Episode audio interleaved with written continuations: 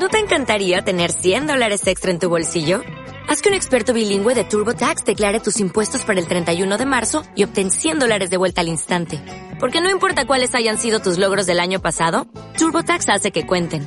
Obtén 100 dólares de vuelta y tus impuestos con 100% de precisión. Solo con Intuit TurboTax. Debes declarar para el 31 de marzo. Crédito solo aplicable al costo de la presentación federal con TurboTax Full Service. Oferta sujeta a cambios o cancelación en cualquier momento. Hola compañeros, ¿qué tal? Eh, estoy aquí de nuevo para seguir grabando el temario de la asignatura de Psicología del Desarrollo 2, que como siempre eh, aclaro, pues es una asignatura de tercer curso del grado de Psicología de la UNED, que se parte en el primer cuatrimestre. Y bueno, pues eh, el tema es el tema 6, es el desarrollo de la comprensión lectora y el razonamiento eh, ya adelanto que bueno, hay que tener conocimientos de, se recomienda tener conocimientos de la asignatura de psicología del pensamiento que se imparte en el segundo curso, en el segundo cuatrimestre, para entender mejor este tema. Pero bueno, que si no, pues tampoco pasa nada, se estudia de aquí y ya lo tenéis aprendido para cuando hagáis pensamiento. Eh, no sé si lo haré en una parte, en dos partes, según vea la marcha, ¿vale? Entonces, bueno, no me entretengo más, empiezo con la introducción.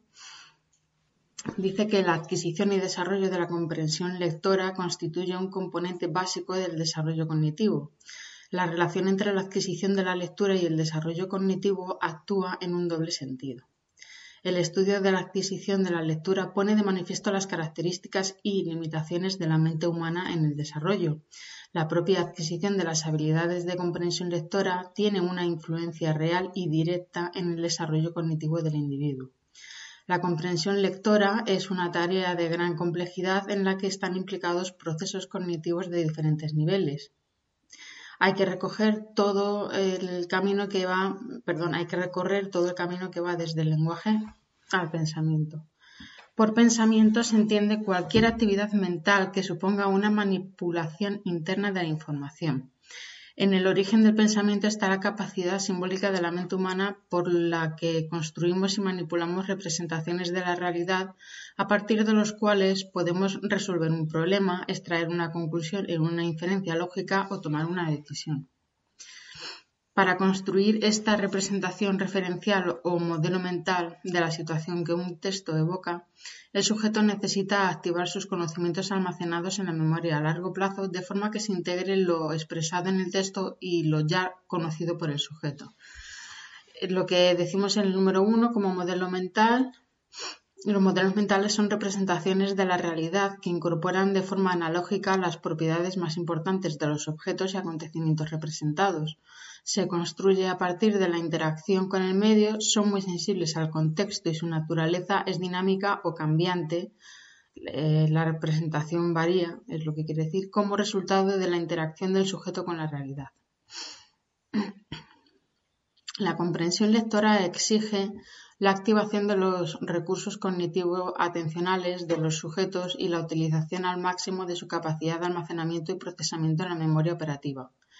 Por tanto, el logro de las habilidades características de un sujeto experto es producto de un largo proceso de adquisición que no suele culminar hasta la segunda adolescencia. La comprensión lectora y la adquisición de la, escritura están relacionadas estrechamente con el desarrollo del pensamiento. La adquisición del pensamiento abstracto ha sido considerada una característica fundamental del desarrollo cognitivo en la adolescencia. La abstracción característica del pensamiento de los adolescentes y adultos no es algo universal, sino que es fruto de los largos años de estudio y práctica intelectual al que se ven expuestos los niños durante sus años escolares. Es un fruto de la escolarización. El pensamiento abstracto descontextualizado que subyace a las producciones teóricas de la especie humana, a la filosofía y la ciencia desde la perspectiva filogenética, es fruto de la invención y desarrollo de la lectoescritura y desde el punto de vista ontogenético de la escolarización. La lectoescritura es una tecnología compleja que es fruto de una acumulación social e histórica de conocimiento y causa de un incremento cualitativo del conocimiento durante la creación de un nuevo tipo de pensamiento que permite y genera el conocimiento científico y el desarrollo tecnológico. Y empezamos el punto 2, que es la comprensión lectora, la extracción y construcción del significado del texto. Como 2.1 tenemos la definición, procesos y resultados de la comprensión lectora. Comprensión lectora. Proceso simultáneo de extraer y construir significado. Extraemos el significado del texto y representamos la información que está siendo presentada. Para ello se requiere la elaboración de nuevos significados y la integración de la información nueva con la antigua, es decir, construir significado. La comprensión implica tres elementos o dimensiones fundamentales que son el lector, el texto y la actividad de comprensión que realiza el lector sobre el texto.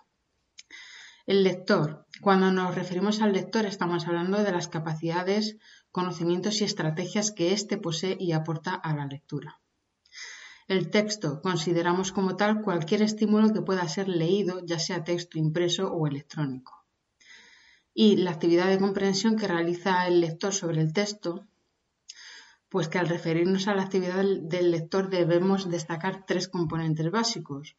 Por un lado, los propósitos del lector, también las actividades o procesos mentales que realiza durante la lectura y, por último, las consecuencias que la lectura tiene para el lector en términos de nuevos aprendizajes y experiencias. La información que es procesada por la mente humana durante la lectura tiene tres momentos principales es uno el estado inicial de la lectura, otro que son los procesos intermedios y finalmente un estado final o resultado de la comprensión.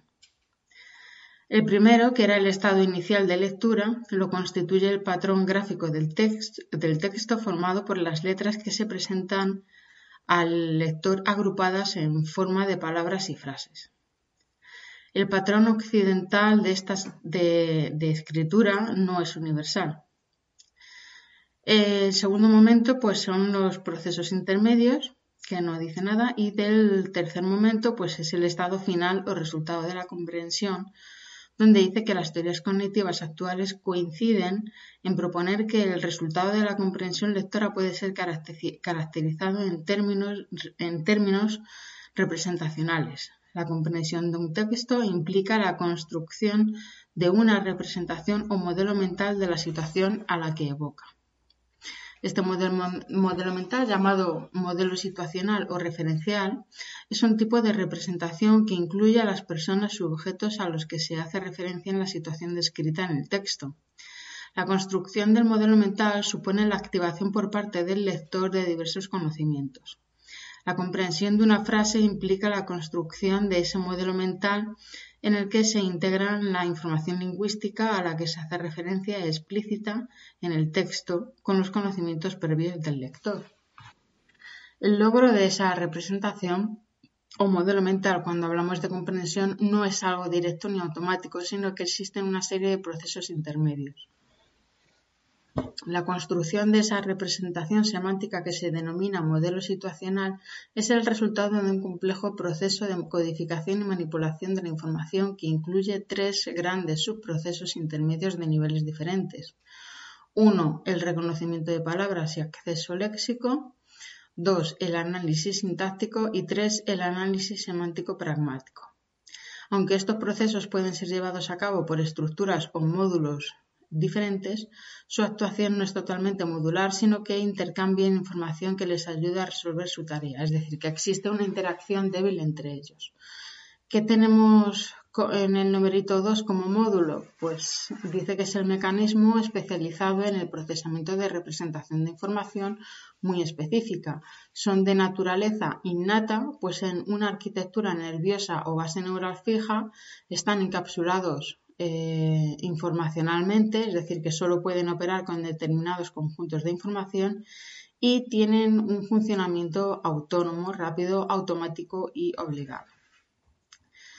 Bien, eh, sigo. La interacción entre los procesos es posible gracias a la existencia de un almacén de trabajo o modelo eh, operativo operacional, no, se me ha ido la cabeza ahora, no me acuerdo cómo, era. Eh, en el que se depositan los resultados parciales y finales de cada uno de los procesos. Esta MO, es que se me ha ido la cabeza. Permite conectar eh, en forma coherente la información semántica proporcionada por oraciones sucesivas agregando paulatinamente más información al modelo mental que construye el lector. La memoria, creo que es eso, memoria operativa. Para la memoria operativa se considera tanto almacenamiento como fuente de los recursos cognitivos necesarios para realizar las complejas computaciones y simbólicas que implica la comprensión del discurso. Entonces, en el cuadro 6.1 tenemos los niveles de procesamiento textual, y hay cuatro, el procesamiento léxico, sintáctico, semántico pragmático y referencial. Vamos a ver cada uno de ellos. Procesamiento léxico.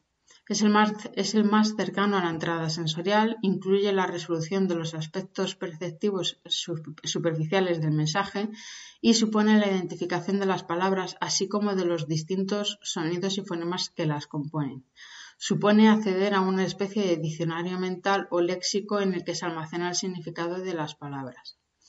Proceso sintáctico. Se establecen las relaciones gramaticales entre las palabras dentro de cada oración gracias a la actuación de un analizador o procesador sintáctico.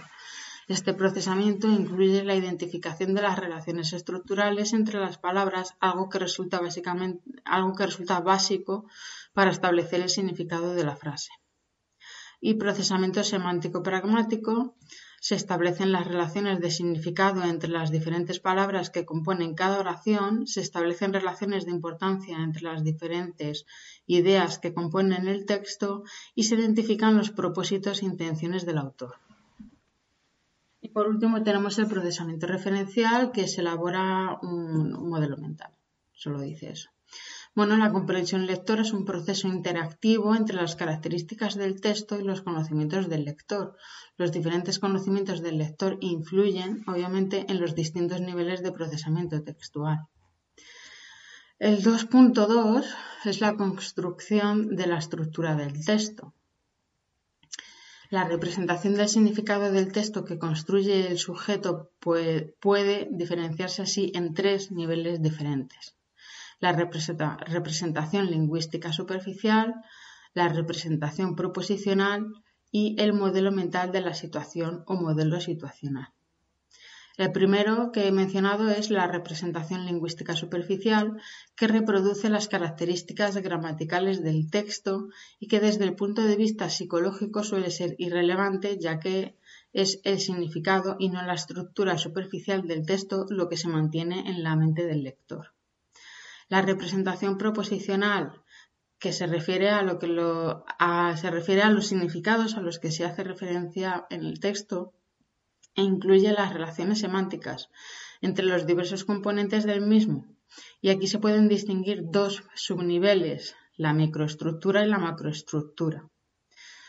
Y antes de leer cada una de ellas, termino con el 3, el nivel 3, que es el modelo mental de la situación o modelo situacional, en el que se integran la información semántica del texto con los conocimientos del sujeto.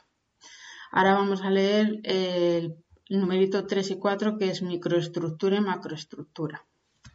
Bueno, la microestructura es el conjunto de proposiciones o ideas simples que contiene el texto y que se encuentran relacionadas entre sí al compartir una referencia común. Es fácil de entender esto. La macroestructura es la representación semántica del significado global de un texto, constituida por un conjunto de macroproposiciones que representan la idea global, construidas al aplicar eh, a la microestructura determinadas macroestrategias a partir del conocimiento previo del lector y de la información explícita en el texto. Bueno, no tiene ninguna complejidad estos dos términos. A ver, entre las diversas teorías que tratan de describir y explicar cómo se construye la representación proposicional del texto, destaca la propuesta de Kitsch, y, Van Dijk. El, modelo de Kinch y Van Dijk, bueno, pues postula que el lector de un texto representa el significado del mismo mediante la construcción de una microestructura, es decir, consiste en el conjunto de proposiciones o ideas que contiene el texto y que se encuentran relacionadas entre sí mediante la repetición de argumentos, es decir, que comparten una referencia común. La coherencia que proporciona el, compartir una referencia no es suficiente para lograr un texto en sentido estricto. Los textos no solo necesitan referirse a unas mismas personas, objetos o situaciones, sino que tienen también que tener un significado global que está por encima del nivel de la microestructura. A partir de la microestructura estructura de los lectores pueden construir también la macroestructura o representación semántica del significado global del texto, que lo mismo. La formación de la macroestructura implica el logro de la coherencia global conectando entre sí todas las ideas con el significado conjunto del texto. La macroestructura está formada por macroproposiciones que representan el tema o la idea general del texto y es inferida por el sujeto mediante el uso de determinadas macroreglas o macroestrategias que el sujeto implica, aplica a partir de su conocimiento y de la información que le proporciona el propio texto. Estas macroreglas de supresión, selección, generalización y construcción permiten reproducir y organizar la información de la microestructura del texto describiendo los mismos hechos desde un punto de vista más global. Las macroreglas reducen el número de proposiciones de la microestructura, mantienen algunas eh, que son especialmente relevantes e incorporan nuevas proposiciones mediante generalización o construcción. La aplicación de las macroestructuras depende del conocimiento del lector y de esta forma los lectores hábiles construyen la macroestructura del texto que están leyendo a partir de su conocimiento sobre cómo están organizados los textos, usando para ello las señales que se incluyen en el mismo, entre ellas los títulos, las frases temáticas, los marcadores retóricos y los propios mm, resúmenes que el escritor inserta en el texto. ¿Qué es esto de los marcadores retóricos? Pues son palabras o expresiones del texto que no añaden nada al tema, pero que enfatizan ciertos aspectos del contenido semántico o de la forma en que están organizadas las ideas. Vamos a ver ahora la tabla esta que ocupa bastante. A ver, es la tabla 6.1, son ejemplos de la aplicación de las macroreglas realizado a partir de Luque y otros en el 99. Entonces voy a leer cada macro regla con su ejemplo y con su explicación. Bien, eh, la macro regla supresión-selección. A partir de una secuencia de proposiciones se suprimen aquellas que no son necesarias para la interpretación de las proposiciones posteriores. Por ejemplo, los autobuses son distintos de los coches. Por ejemplo, los autobuses son más grandes que los coches y tienen más ruedas. Además, los autobuses suelen utilizarse para el transporte público y los coches para el transporte privado. Otro ejemplo es que los autobuses son más lentos que los coches. Explicación. En este texto, la primera oración da cuenta de todo el texto, por lo que se pueden suprimir el resto de oraciones, o lo que es lo mismo, se pueden seleccionar únicamente las proposiciones relativas a la primera oración que es los autobuses son distintos de los coches. Y ya está, lo demás. ¿Qué ocurre con la generalización? Pues es una secuencia de proposiciones, en, perdón, en una secuencia de proposiciones se sustituye la citada secuencia por otra proposición más general no incluida en el texto que da cuenta de cada una de ellas. Es decir, que del, texto, ahora lo veremos, del texto, pues coges una frase para Mm, resumir todo el texto. El ejemplo es que a Juan le gusta más un pastor alemán que un gato. También preferiría tener un, pastor, un mastín leonés un gato. Juan ha dicho a su madre que incluso preferiría tener un caniche un gato. Como vemos en el texto no se hace referencia a los perros, pero el lector sabe que tanto los pastores alemanes como los mastines leoneses como los caniche son perros, por lo que puede sustituirlos por el concepto más general de perro. De esta manera, tras la aplicación de esta macro regla, la macroestructura resultante sería a Juan le gustan más los perros que los gatos. Ya acabamos antes. ¿Qué ocurre con la última, con la construcción? Pues es una secuencia eh, no, en una secuencia de proposiciones se sustituye la secuencia por una proposición que da cuenta en forma global de todas ellas. Por ejemplo, Rocío se puso a la cola para sacar la entrada. Cuando lo consiguió, se la entregó al portero y compró unas palomitas y un refresco. Se sentó en una butaca cercana al pasillo y esperó a que se apagaran las luces.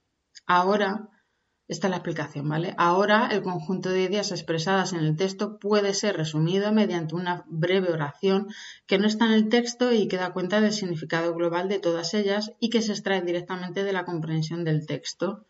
Eh, del modelo mental que construimos. Entonces, así la macroregla de construcción lleva directamente a la siguiente macroestructura que sería que Rocío fue al cine. El modelo de Van Dijk incluye también una descripción del proceso de construcción de la representación del texto que permite resaltar el papel activo que el sujeto tiene en la comprensión. Eh, la lectura de un texto exige que se construya una representación del texto que sea coherente, que sea una red conectada de ideas. El logro de esta coherencia se logra bien por solapamiento o por repetición de argumentos o bien mediante inferencias. ¿Qué es esto de las inferencias?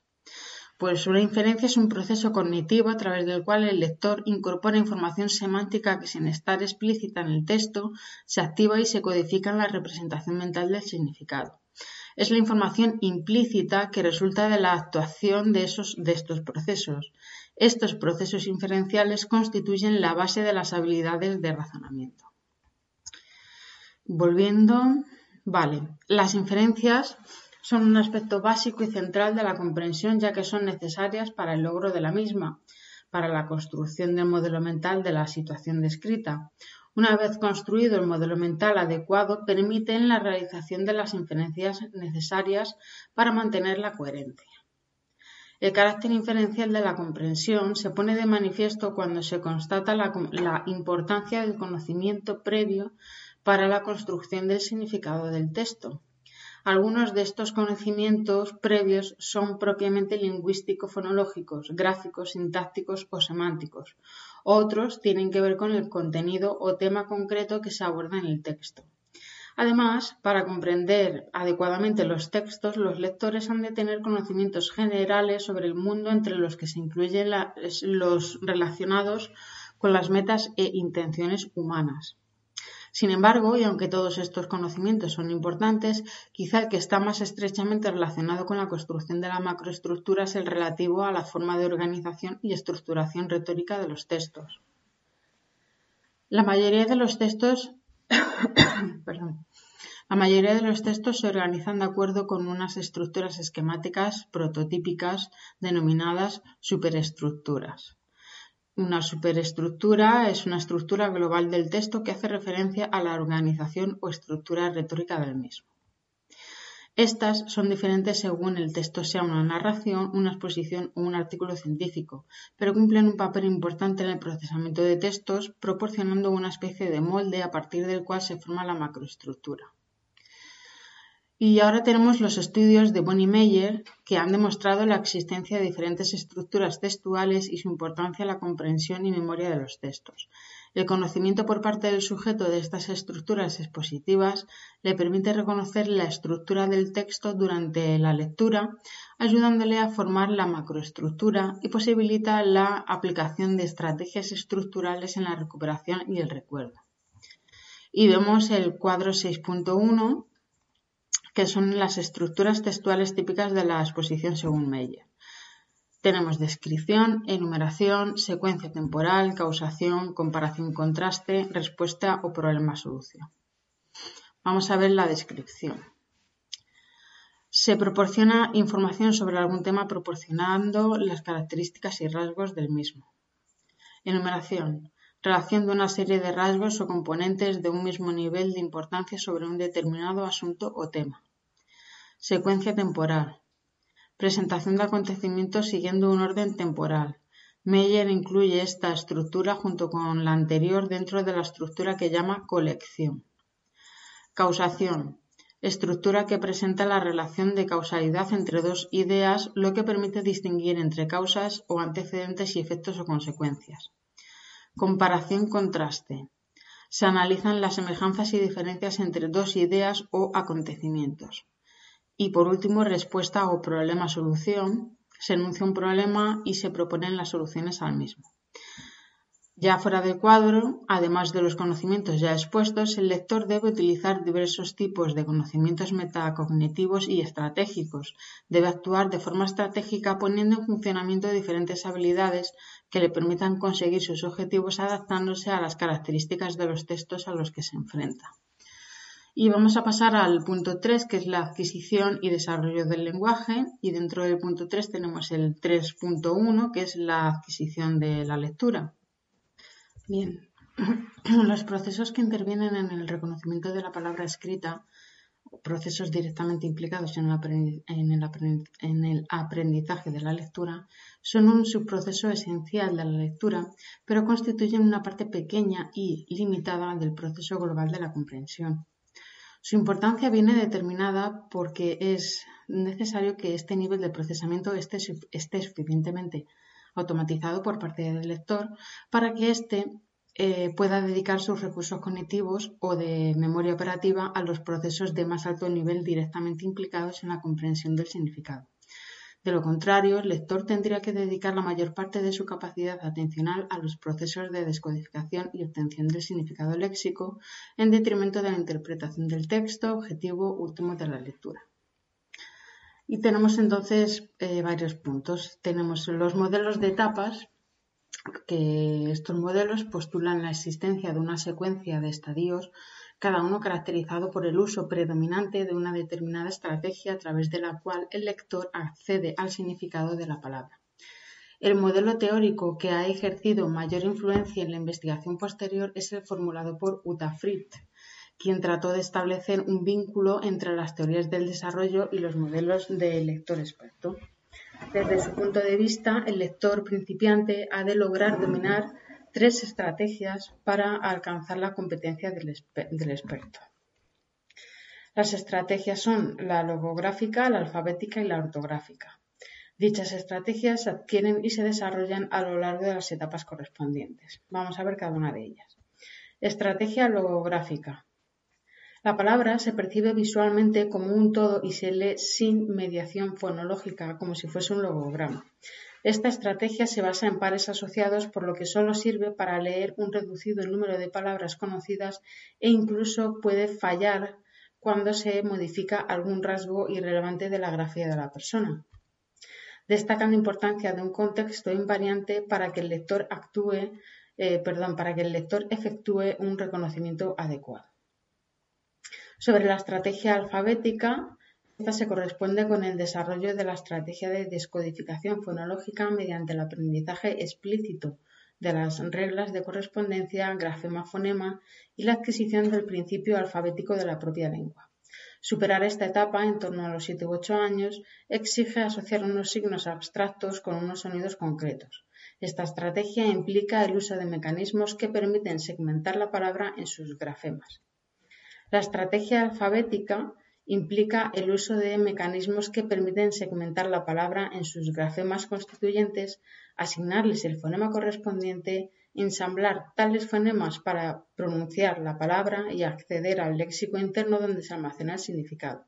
De esta forma es posible leer palabras nuevas y progresivamente eh, se va creando un código de acceso directo al léxico interno.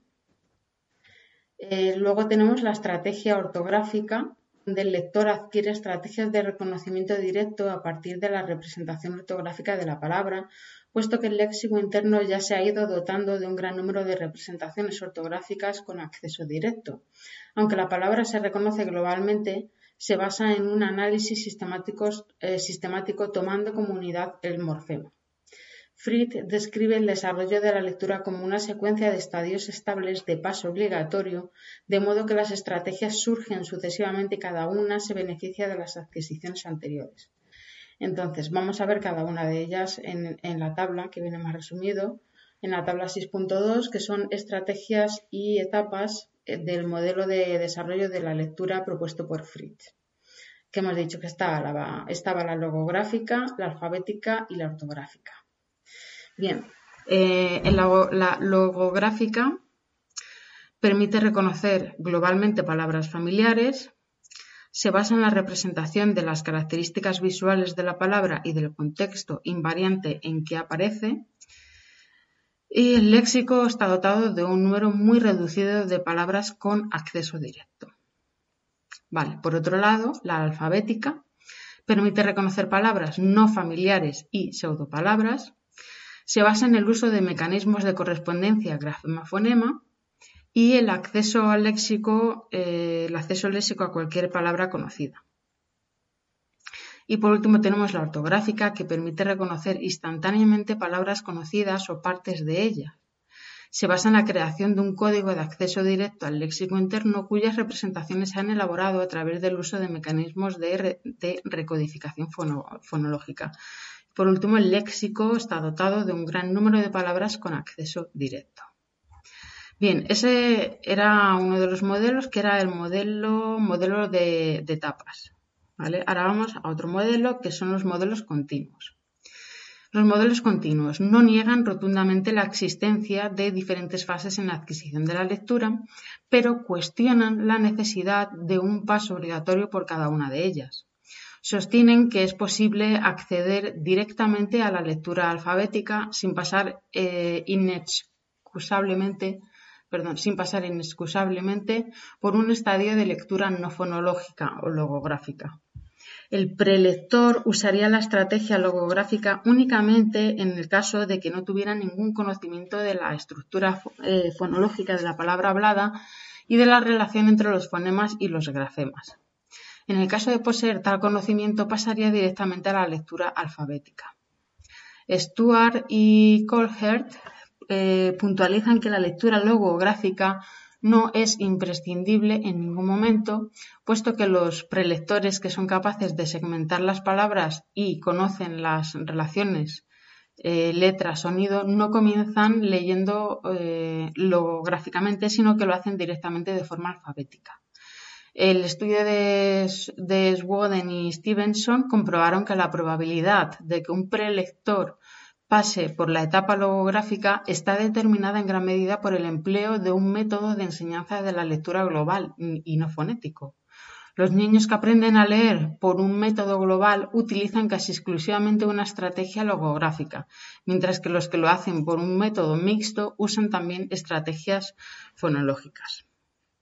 El punto 3.2 es la adquisición de las estrategias de comprensión. Las estrategias de comprensión constituyen nuestro conocimiento procedimental sobre cómo debemos actuar para conseguir en forma óptima nuestros propósitos durante la lectura. El sujeto debe hacer uso de diversas estrategias si quiere lograr sus objetivos. Estrategias de comprensión eh, son actividades mentales o físicas que tienen como propósito el logro de la comprensión y que el sujeto controla deliberadamente es posible distinguir entre estrategias y, destrezas o habilidades, skills, por el carácter consciente y deliberado de las primeras y automático de las segundas. Las destrezas automáticas de comprensión se pueden volver estrategias cuando son usadas deliberadamente por el sujeto y las estrategias de comprensión se pueden automatizar convirtiéndose en destrezas que el lector aplica de forma inconsciente. El uso de las estrategias durante la lectura se produce en todos los niveles del procesamiento del texto, pero nuestro interés se centra en las estrategias que contribuyen a facilitar la comprensión global del texto y, si es necesario, el aprendizaje y recuerdo posterior de los contenidos del mismo. Entonces, tenemos tres estrategias principales. Uno, que sería la identificación de ideas importantes. Dos, la sumarización y realización de esquemas. Y tres, la relectura. La teoría de Van Dyck y Keynes eh, postulan eh, que, a, medida que el sujeto lee, va seleccionando, generalizando o integrando las proposiciones de la base del texto. Las macroproposiciones a que estos procesos dan lugar pueden caracterizarse como las ideas principales del texto, que relacionadas secuencialmente darían lugar a un resumen del texto y organizadas jerárquicamente darían lugar a esquemas. La, estrategia de relectura Actuaría en el proceso comprobando, evaluando y confirmando la adecuación de la construcción de la, macroestructura. Son estrategias de carácter general cuyas metas están relacionadas con las principales operaciones cognitivas que conducen a la representación del significado global del texto.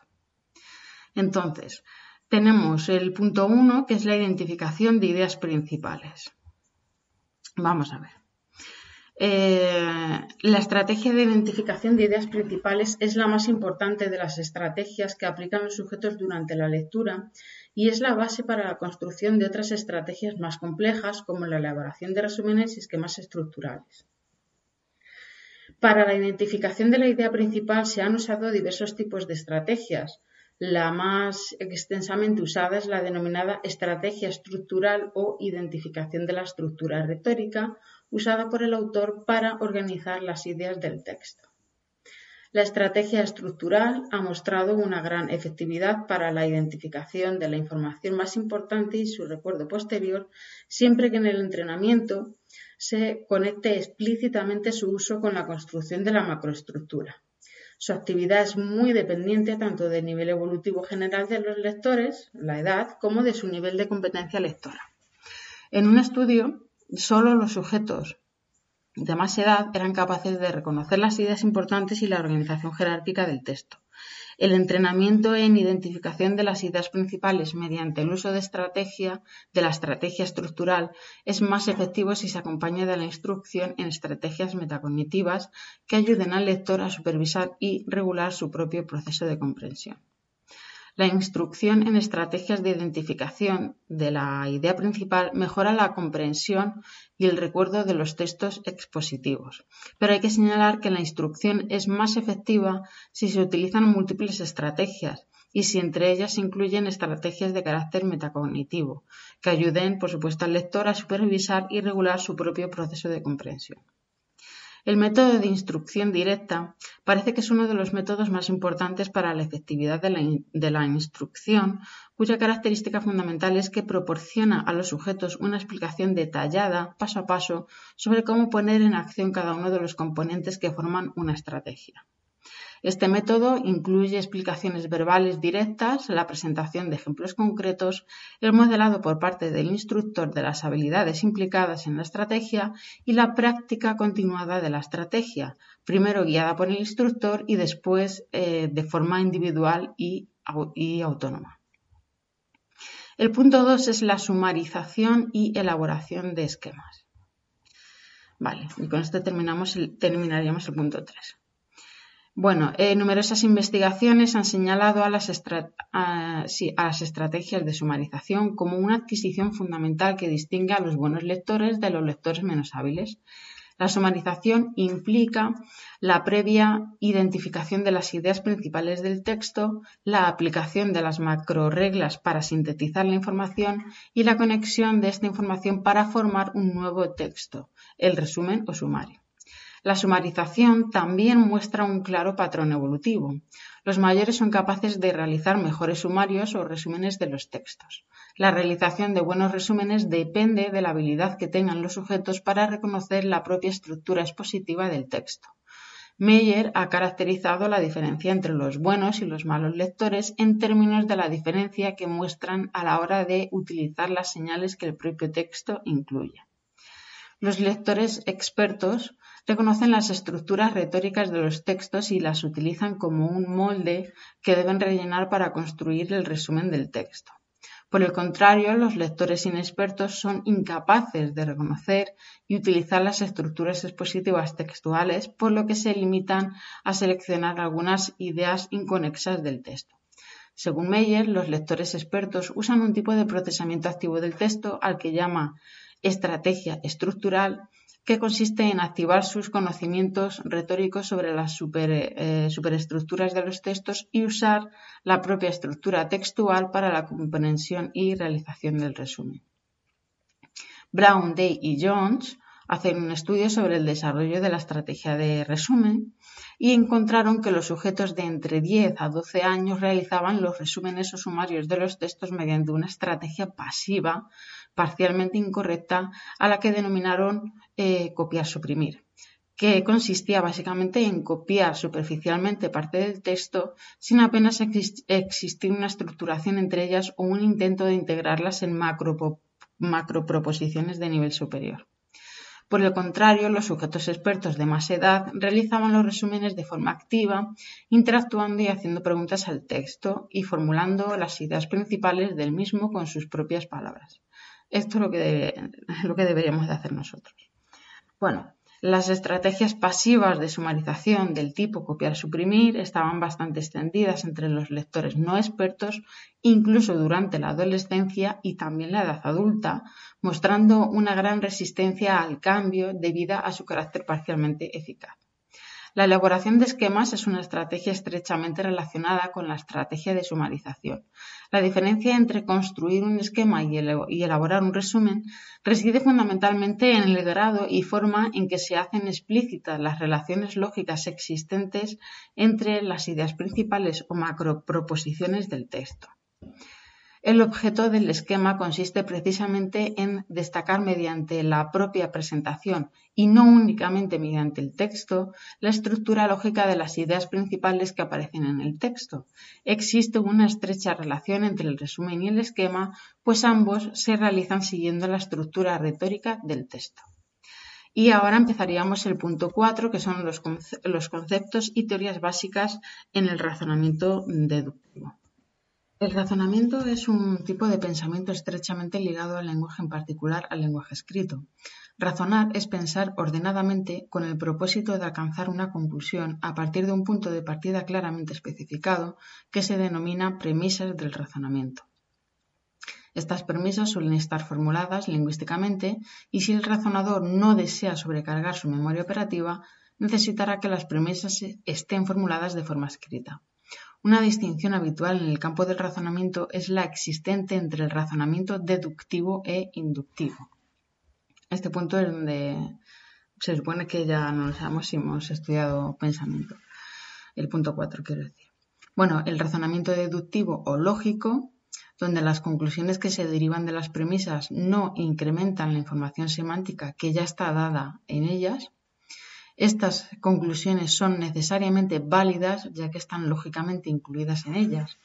La validez de las inferencias lógicas atañe únicamente a la estructura o forma del razonamiento. La verdad de las conclusiones depende solo de la verdad de las premisas. En cambio, el razonamiento inductivo es el característico de las disciplinas científicas. Las conclusiones que alcanzamos suponen un aumento de la información semántica, pero la forma del razonamiento no implica necesidad lógica. La verdad de las conclusiones inductivas propias de la ciencia no es necesaria, sino únicamente probable, en función del apoyo material de las equivalencias empíricas. El razonamiento proposicional, que es el punto 4.1. Vamos ahora con el razonamiento proposicional. El razonamiento proposicional es el que se realiza a partir de proposiciones o enunciados verbales que incluyen diversas conectivas lógicas como la conjunción, la disyunción, la equivalencia o el condicional. La conjunción y es una conectiva básica y muy sencilla mediante la cual unimos dos enunciados. ¿Qué son las conectivas? Que es el número 8. Son nexos lógicos por lo que se relacionan o combinan las proposiciones elementales, dando lugar a nuevas proposiciones más complejas. Existen dos eh, interpretaciones. Eh, eh, por un lado está la interpretación disyunción incluyente, que es una interpretación en la que el enunciado disyuntivo es verdadero cuando lo son aisladamente cualquiera de las dos proposiciones que lo componen y también cuando ambas son verdaderas al mismo tiempo. Eh, ya os adelanto que lo que voy a leer ahora luego se va a ver en un cuadro que es muchísimo más claro y para los que, repito, que ya han hecho pensamiento, el cuadro es lo mejor, pero bueno, lo tengo que leer. El número dos sería la interpretación disyunción excluyente. Esto no sería un pensamiento, ¿vale? Incluyente, excluyente, pero ahora lo vemos en el cuadro. Bueno, pues la excluyente es en la que cuando las dos proposiciones son verdaderas, el enunciado disyuntivo es falso. Bueno, entonces, en lógica, los valores de verdad de las diversas conectivas eh, proposicionales se suelen representar en tablas de verdad, que eso es lo que quiero ver luego bien. Los enunciados condicionales constituyen el campo más importante del razonamiento proposicional por su importancia en el pensamiento científico, así como por las dificultades que plantea a los sujetos su comprensión y su uso. Un enunciado condicional está formado por dos proposiciones, el antecedente y el, consecuente, y en él se afirma que si el antecedente es verdadero, entonces el consecuente debe serlo también. En la tabla de verdad del condicional, denominado en lógica implicación material, veremos que resulta relativamente peculiar ya que es asimétrica, es decir, que solo en una condición, cuando el antecedente, que lo llaman P, y, eh, es verdadero y el consecuente, que sería Q, es falso, el enunciado condicional va a ser falso. Y esto hay que acordarse eh, que la implicación material es el, condicional, ¿vale? Y que es asimétrico. Porque luego tenemos la equivalencia material y este es el, bicondicional, que lo pone a continuación. Te dice que por el contrario, los enunciados bicondicionales en lógica equivalencia material muestran una tabla de verdad claramente simétrica. ¿Y aquí qué es lo que ocurre? Pues que si ambas proposiciones son verdaderas o ambas falsas, es decir, si P y Q es verdadero, verdadero y o P y Q es falso, falso, ¿vale? La equivalencia, o sea, la conclusión, por decirlo así, es verdadera. Y si una de las dos es verdadera y la otra falsa, el enunciado restante es falso. Entonces aquí tenéis la, tabla 6.3, que es mm, lo que os tenéis que aprender, aparte de que eh, la implicación material es el condicional y que es asimétrico y que el bicondicional es la equivalencia material y que este es simétrico. Y luego, pues la tabla de verdad de las conectivas lógicas. Entonces, eh, los que hemos estudiado pensamiento sabemos que tenemos eh, P y Q, ¿vale? Que es el antecedente y el consecuente. Eh, está la negación, que obviamente la, o sea, la negación es obvia, ¿vale? o sea, a ver si tenemos el antecedente y el consecuente que son verdaderos, pues eh, la, conclusión va a ser lo contrario, va a ser falso, ¿vale? O sea, la negación hay problema. ¿Qué ocurre en la conjunción? En la conjunción sería I, P y Q. Entonces, aquí, eh, si P es verdadero y Q es verdadero, la conclusión es verdadera. Y el resto de las opciones, es decir, verdadero, falso, falso, verdadero, falso, falso, las conclusiones van a ser falsas. ¿Vale? Esto para los que no lo han estudiado, pues bueno, pues eh, con que te aprendas, es que, claro, yo ahí tengo ya ese conocimiento de, la otra asignatura. Entonces, bueno, pues si, alguien necesita algo, pues que me escriba y yo se lo explico mejor. Luego está la disyunción incluyente. Eh, y la excluyente, que esto sería, la disyunción es el O, es decir, P o Q o P o Q. La incluyente es la que vimos en pensamiento, que eran, eh, o sea, yo me quedé con que si, si P es falsa y Q es falsa, la conclusión es falsa y el resto de las opciones son verdaderas. ¿Vale? ¿Qué ocurre en la disyunción excluyente? Bueno, aquí es diferente, esta, esta es nueva para mí también, pero si yo me sé el bicondicional, que además lo explica, en el bicondicional te dice, em, si ambas proposiciones son verdaderas, es decir, P es verdadero y Q es verdadero, o las dos son falsas, P falso, Q falso, ¿vale? La equivalencia o conclusión es verdadera. Luego, si una de las dos es verdadera y la otra falsa, es decir, verdadero falso o falso verdadero, la conclusión va a ser falsa. ¿Vale? Entonces, si yo me sé este bicondicional, la, disyunción excluyente, lo que voy a hacer para aprendérmelo es darle la vuelta. Es decir, que si en el bicondicional tengo una conclusión verdadera, en la disyunción excluyente va a ser falsa. Eso es como yo lo voy a estudiar. Ahora, cada uno que se lo estudie como quiera. Puede simplemente eh, cambiar la disyunción incluyente, ¿vale? Que es verdadero, verdadero, falso, verdadero, verdadero, verdadero, falso. Bueno, pues incluir el verdadero, verdadero con falso. Bueno, sé que me estoy explicando muy mal, pero bueno, que, vamos, que no es difícil aprenderse esto. Y luego tenemos la implicación condicional, que este es el condicional normal, que es si P, eh, entonces Q. Claro, porque el bicondicional es si y solo si P, entonces Q. Y el condicional es si P, entonces Q. Y aquí, aunque lo explica, pues bueno, te viene. Eh, es asimétrica, ¿vale? Implicación y te dice que cuando el antecedente, es decir, P, es verdadero mm, y el consecuente es falso, o sea, Q es falso, el enunciado condicional es falso. ¿Qué pasa con el resto?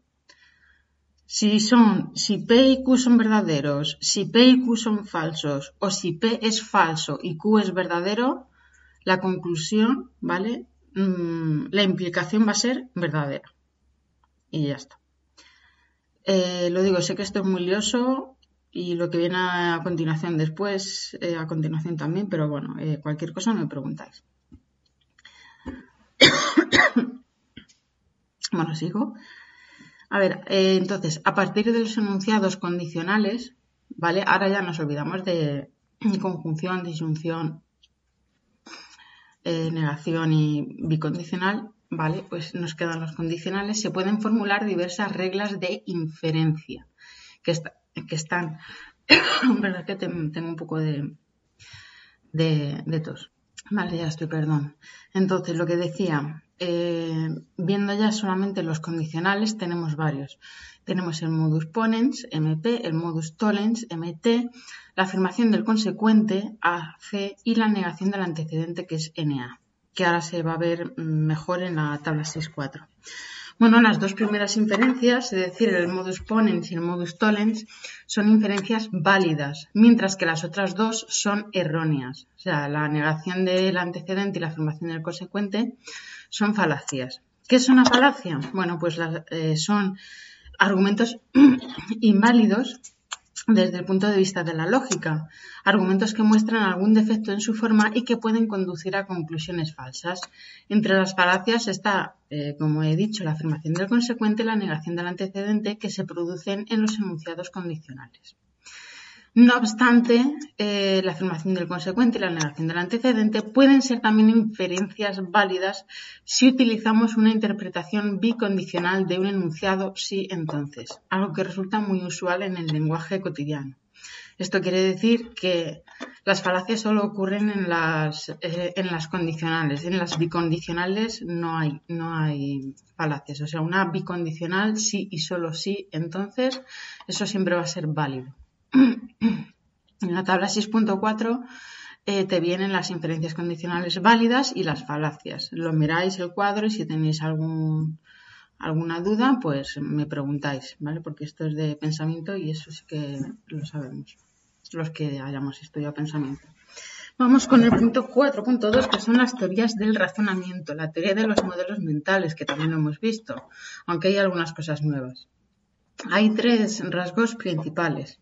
Existen numerosos sesgos y errores en la actuación de los sujetos en muy diversas tareas. El contenido de la tarea y el contexto en el que se presenta afectan de forma clara a la actuación de los sujetos. Y en último lugar, existe un componente deductivo en la actuación que se pone de manifiesto en que los sujetos en determinadas condiciones son capaces de resolver las tareas de forma acorde con la lógica, incluso las más difíciles. El último de estos rasgos destaca la capacidad de los sujetos para actuar en forma lógica en las tareas deductivas y parece estar de acuerdo con la concepción piagetiana, que es defensora de una lógica mental. La teoría piagetiana realiza una descripción del periodo operatorio formal en términos de competencia lingüística. Los dos primeros rasgos tienden a falsar la concepción piagetiana sobre las capacidades lógicas de los adolescentes ya que es el error más que el acierto lo que caracteriza en general el rendimiento de los sujetos y las operaciones mentales que deben ser aplicadas para resolver los problemas deductivos y no parece que sean totalmente formales, independientes del contenido de la tarea, sino que están notoriamente influidas por el mismo. Las teorías de la lógica mental o de las reglas mentales, herederas de las concepciones piagetianas, sostienen que lo que posee y aplica el sujeto en la resolución de los problemas deductivos es una serie de reglas sintácticas o semejantes a las de la lógica formal que configuran una especie de lógica natural. Entre estas reglas están las que permiten resolver problemas conjuntivos y disyuntivos, así como las inferencias condicionales. ¿Qué es esto de la lógica natural? Bueno, es un conjunto de reglas o esquemas lógicos que poseen los seres humanos como parte de su conocimiento y que aplican en la resolución de los problemas de razonamiento. Em, la principal alternativa a las teorías de reglas ha sido la teoría de los modelos mentales, la TMM. La teoría de modelos mentales sostiene que razonamos no a partir de reglas sintácticas formales, sino a partir de representaciones semánticas, es decir, de modelos mentales que construimos a partir de nuestra comprensión de los enunciados verbales. Estos modelos mentales son representaciones analógicas del significado de los enunciados cuya construcción y manipulación se ven afectadas por las limitaciones de capacidad de la memoria operativa. La teoría de los modelos mentales sostiene que la clave en la explicación del razonamiento humano está en los procesos eh, semánticos de construcción y manipulación de modelos, y dada la sobrecarga que crea en la memoria operativa la realización de las operaciones mentales que requieren las inferencias deductivas, la teoría predice que cuanto mayor sea el número de modelos necesarios para alcanzar la conclusión, mayor será la dificultad de los problemas. Una predicción básica de la teoría de modelos mentales es que las conjunciones, al requerir un solo modelo, serán más fáciles que las disyunciones, ya que éstas exigen la construcción de al menos dos modelos en su representación inicial. Aquí en la tabla 6.5 eh, te viene explica, bueno, te viene tipo con ejemplos la representación inicial y final eh, propuesta por la teoría de los modelos mentales para las diversas conectivas proposicionales. ¿Vale? Eh, para la conjunción disyunción excluyente, para la disyunción incluyente, para el condicional, que es la implicación, y para el bicondicional, que es la equivalencia. Eh, lo miráis y si lo de siempre es alguna duda me preguntáis. En el punto 4.3, que es el que vamos a empezar ahora, eh, yo menciono que es una de las dos PECs que tenemos que hacer este año 2020 eh, trata sobre, sobre la, selección de Watson. La otra no os lo he dicho porque como yo he escogido esta, pues la otra no, no os lo he dicho de qué tema era, ni qué punto era, ni nada. Pero bueno, que lo tengáis en cuenta los que van a hacer la de Watson, pues que esto es muy importante porque aquí pues eh, te lo explica. A ver qué pasa. En la tarea de selección se presentan a los participantes unas tarjetas impresas por las dos caras. En su presentación clásica, cada tarjeta muestra por un lado un número y por el otro una letra. Si por un lado las tarjetas tienen una letra, por el otro tienen necesariamente un número y al revés. Solo resulta visible una de las caras. Los participantes en el estudio deben decir si levantar las tarjetas sin levantar las tarjetas, perdón, cuál o cuáles serían necesario levantar para comprobar la exactitud de un enunciado condicional que supuestamente expresa la regla de asociación entre lo que aparece en cada una de las cartas. Entonces, hay que levantar únicamente las tarjetas. Esto es lo que te dice. Hay que levantar únicamente las tarjetas E, que sería P, y 7, que sería no Q. ¿Vale? Entonces aquí te viene en la figura 6.2 el material usado en la tarea de selección de Watson. La regla condicional, es decir, lo que a ti te van a decir es, si en una tarjeta hay una E por una cara, entonces hay un 4 por la otra. ¿Qué ocurre aquí? Eh, la E, ¿vale? Que sería P. La primera tarjeta E, P, tiene que ser levantada es lo que te dice, si en una tarjeta hay una E por una cara, entonces hay que levantarla para ver si tiene realmente un 4, que sería la Q por la otra. En caso contrario, haría falso el enunciado. Es decir, si no la levantas, no estás cumpliendo el enunciado. ¿Qué pasa con la, con la carta eh, que es no P, que es la D. Bueno, pues la segunda tarjeta D, no P, no hace falta levantarla. ¿Por qué? Porque tanto si tiene por la otra cara un 4, que sería Q, como si tiene un 7, no Q, no puede hacer falso el enunciado. No es falso porque no te está diciendo que levantes la tarjeta con la letra D. Entonces, no es falso. Por eso te pone no P. ¿Qué pasa con la, con la carta, con el 4? Tampoco es necesario dar la vuelta a la tercera tarjeta 4, que sería Q, ya que si tiene una E, la P mm, verifica el enunciado y si tiene una D, pues no lo falsa. No sé si se entiende bien. Mm, si, me, si tenéis alguna duda, eh, hay grupos para hacer la PEC, ¿vale?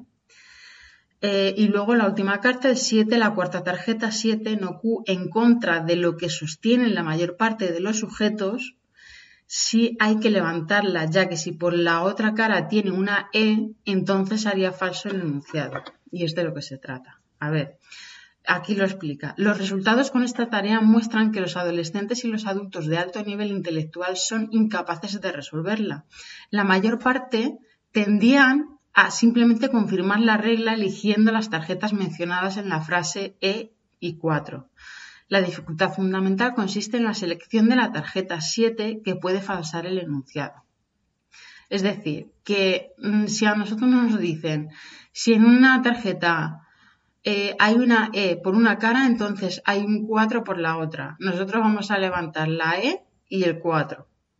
Porque sí, pero eso está mal es un, es un sesgo, ¿vale? Una, eh, sí, es falso. Vamos a ver el sesgo de emparejamiento. Los sujetos seleccionan solo las tarjetas que coinciden con los valores mencionados en la frase, lo que acabo de decir. La existencia de este sesgo viene confirmada cuando se usa un enunciado con el consecuente del condicional negado, es decir, si P entonces no Q. Si en una tarjeta hay una E por una cara, entonces no hay un 4 por la otra. En esta condición, los sujetos continúan seleccionando las tarjetas que se refieren a los valores que se mencionan, E y 4, lo que en este caso constituye la respuesta correcta. Al haber introducido una negación en el consecuente, la tarjeta que lleva el número 4 puede falsar el enunciado. El fenómeno del sesgo de emparejamiento tiene una gran importancia en el razonamiento deductivo porque pone de manifiesto la influencia de factores superficiales que son anteriores a la extracción del contenido semántico de los enunciados en el razonamiento humano. La teoría de los modelos mentales puede explicar la dificultad de la tarea de selección. Esta tarea exige al sujeto contar con los posibles valores que existen en el, otro lado de, de, cada tarjeta, lo que sobrecarga su memoria e impide en la mayoría de los casos hacer una representación exhaustiva del condicional. A partir del modelo inicial E4, los sujetos tratarán de comprobar las tarjetas a las que se refiere el modelo y levantarán las tarjetas E y 4. Sin embargo, si el sujeto realiza una adecuada búsqueda de contraejemplos y construye todos los modelos posibles del condicional, llegará a la conclusión correcta de las tarjetas que tienen que levantar, que son la E y el 7. La tarea de selección ha puesto de manifiesto la influencia que un contenido realista puede tener en la resolución de un problema deductivo. En la tarea abstracta los sujetos obtuvieron un porcentaje de aciertos muy bajo, mientras que en la tarea concreta alcanzaron casi el 100% de selecciones de selecciones correctas. La actuación de los sujetos con el material concreto parece haber sido facilitado por el contenido de la tarea. La mejora de la tarea de selección con contenidos relativos a esquemas de obligaciones y permisos, también llamados condiciones deónticos, ha sido encontrada también con niños. Los niños de 10-11 años eran capaces ya de resolver correctamente la tarea. Hay dos rasgos relevantes del razonamiento humano, ambos relacionados directamente con la comprensión. Uno es eh, cuando razonamos, en ocasiones cometemos errores al dejarnos llevar por los rasgos superficiales de los problemas. Este hace referencia directa a cómo, en ausencia de un procesamiento semántico más profundo, la representación lingüística superficial puede servir de base para la realización de las inferencias deductivas. Y dos, el contenido y el contexto de la tarea afecta y puede facilitar o dificultar el razonamiento de los sujetos pone de, manifiesto que la comprensión semántica de los enunciados y la situación del problema supone la integración de la nueva información con los conocimientos previos, lo que afecta a la representación que el individuo construye de los enunciados y del propio problema. Ambos rasgos muestran que el razonamiento y en general el pensamiento está basado en la comprensión. Entonces, la teoría de los modelos mentales es una teoría de la es una teoría de la comprensión y una teoría del razonamiento. Y el último punto del tema es el desarrollo del razonamiento eh, proposicional. Bueno, pues a ver, las conjunciones eh, constituyen un tipo de conectiva básica muy sencilla que los niños parecen dominar a partir de los cinco años. Las disyunciones eh, las conjunciones, acordaros que es la I, ¿vale? Las disyunciones que, disyunciones, que es la O, plantean más dificultades desde el punto de vista de su adquisición evolutiva y solo en la adolescencia la mayoría de los sujetos son capaces de resolver los problemas que las contienen. Son las condicionales, bueno, los condicionales los que plantean más dificultades, ya que los adolescentes y los adultos continúan encontrando dificultades en la inferencia del modus tollens y cometiendo errores al analizar las inferencias inválidas, que hemos dicho antes que era la afirmación del consecuente y negación del antecedente, que son los, sesgos que cometemos con el condicional. Bueno, pues para dar cuenta de este patrón evolutivo, Delval y Carretero propusieron que el grado de dificultad de las conectivas y su pauta de adquisición venían dados por el número de verdades que incluyen en su tabla de verdad. Las conjunciones, al tener solo una V, o sea, una verdad, perdón, en su tabla de verdad, serían las más fáciles, siguiéndole eh, las disyunciones excluyentes que tienen dos verdades y, las, y los condicionales, que ellos lo ponen en una condicional, que lo ponen así masculino con tres. Estos autores propusieron eh, que la conjunción sería una conectiva básica que sería utilizada con frecuencia por los sujetos más jóvenes en su comprensión de otras conectivas más difíciles como el condicional. Cabe resaltar que esta explicación se acerca a la que propone la teoría de los modelos mentales, ya que las verdades en la tabla de verdad coinciden con los modelos que los sujetos tienen que construir en cada conectiva. Bueno, aquí dentro de este punto 5 tenemos el 1, que es el razonamiento, memoria operativa y la competencia lingüística. La teoría de los modelos mentales explica el desarrollo evolutivo en el razonamiento, bien a partir del incremento en la capacidad de procesamiento y bien por el desarrollo de la habilidad lingüística de comprensión de las conectivas lógicas de las premisas. Los niños irán construyendo una representación que se acercará a la del adulto a partir de la comprensión de las diversas conectivas lógico-lingüísticas.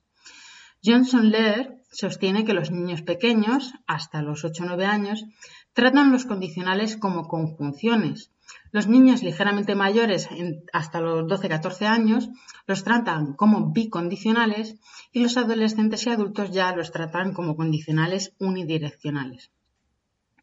La presentación inicial de los eh, condicionales y las conjunciones son muy semejantes. Los condicionales implican un modelo explícito que es el mismo que el de la conjunción y otros modelos implícitos que pueden ser o no desplegados. Según la teoría eh, de, los modelos mentales, los niños más pequeños usan únicamente el modelo explícito. Los de edad intermedia podrían desplegar además un segundo modelo, el que expresa la negación del antecedente y el consecuente, es decir, representación bicondicional. Y por último, solo los adolescentes y adultos podrían alcanzar el despliegue completo, accediendo así a los tres modelos. Es lo que acabamos de decir arriba. Las restricciones que impone la limitación de recursos de procesamiento en los menores podrían reflejarse en la existencia de diferencias evolutivas en el razonamiento. Markovich cuestiona la explicación de las diferencias evolutivas en el razonamiento basada en la limitación de recursos de procesamiento. Entiende que la teoría de los modelos mentales no ofrece una explicación adecuada al desarrollo ya que es incorrecto suponer que los menores representan el condicional con un solo modelo mental coincidente con la conjunción. Según el autor, las respuestas de niños entre 6 y 7 años suelen ser bicondicionales, lo que encaja mejor con su propuesta según la cual los menores representarán dos modelos, uno en el que se afirman el antecedente y el consecuente y otro en el que se niegan ambos. Según el autor, la limitación en la capacidad de los niños de 6 años e incluso menores no impide representar dos modelos mentales, como demuestra el hecho de que son capaces de realizar tareas en las que se requiere representar dos dimensiones. Otros autores han encontrado evidencias a la propuesta evolutiva de Johnson Lair al comprobar que los sujetos en su comprensión de los enunciados condicionales parecen pasar por las tres fases ya presentadas, 1. Interpretaciones conjuntivas en los más jóvenes. 2. Interpretaciones bicondicionales. Y 3. Interpretaciones condicionales en adolescentes y adultos. Y el punto 2 y último, para acabar el tema, es el razonamiento y organización del conocimiento. En este caso, pues eh, en el modelo de Markovich, además de la propuesta sobre la capacidad de los menores suficiente para representar dos modelos mentales, ofrece una descripción más precisa del mecanismo responsable de las diferencias evolutivas propuesto desde la teoría, es decir, desde la operación de despliegue de modelos. Este despliegue consiste en la activación sobre la memoria a largo plazo que produce el procesamiento de la premisa categórica. Esta premisa sirve de clave de recuperación para acceder a casos relevantes que influirán en la resolución de la tarea. Según Markovich, podemos detectar una falacia porque cuando procesamos la premisa categórica accedemos a casos dentro de nuestra memoria que cumplen la misma condición y estos son los casos no PQ. Al recuperar estos casos alternativos se evita cometer la falacia. Para ello es imprescindible que nuestro conocimiento disponga de estos casos alternativos y que la organización del mismo permita su acceso con facilidad. Según el autor, la limitación de los menores no se encuentra tanto en la capacidad de procesamiento, sino en un déficit en la organización de la memoria a largo plazo y en los mecanismos, de accesibilidad a los casos pertinentes. Algunos autores sostienen la existencia de un proceso dual en el razonamiento que implica que en la resolución de los problemas de razonamiento parecen actuar dos tipos de procesos o sistemas con raíces evolucionistas diversas. Sería el sistema heurístico o tipo 1 y el sistema analítico o tipo 2. Esto también se vio en la asignatura de pensamiento, ¿vale? Entonces, bueno, vienen aquí cada uno de ellos, eh, pero se supone que ya lo sabemos. En el cuadro 6.2, la hipótesis de los procesos duales en el razonamiento. Bueno, la existencia de procesos inconscientes en el razonamiento ha sido explícitamente propuesta por los investigadores, al menos desde la hipótesis del efecto atmósfera. atmósfera que lo he dicho mal. Más recientemente, con el propósito de incorporar la influencia de inferencias inconscientes como el sesgo de emparejamiento en la tarea de selección, Watson y Evans en el 75 propusieron la primera hipótesis de proceso dual en el razonamiento. Desde entonces, un creciente número de autores han defendido que existen dos diferentes tipos o sistemas de procesos de razonamiento. Entonces, aquí tenemos el sistema tipo 1 y el sistema tipo 2.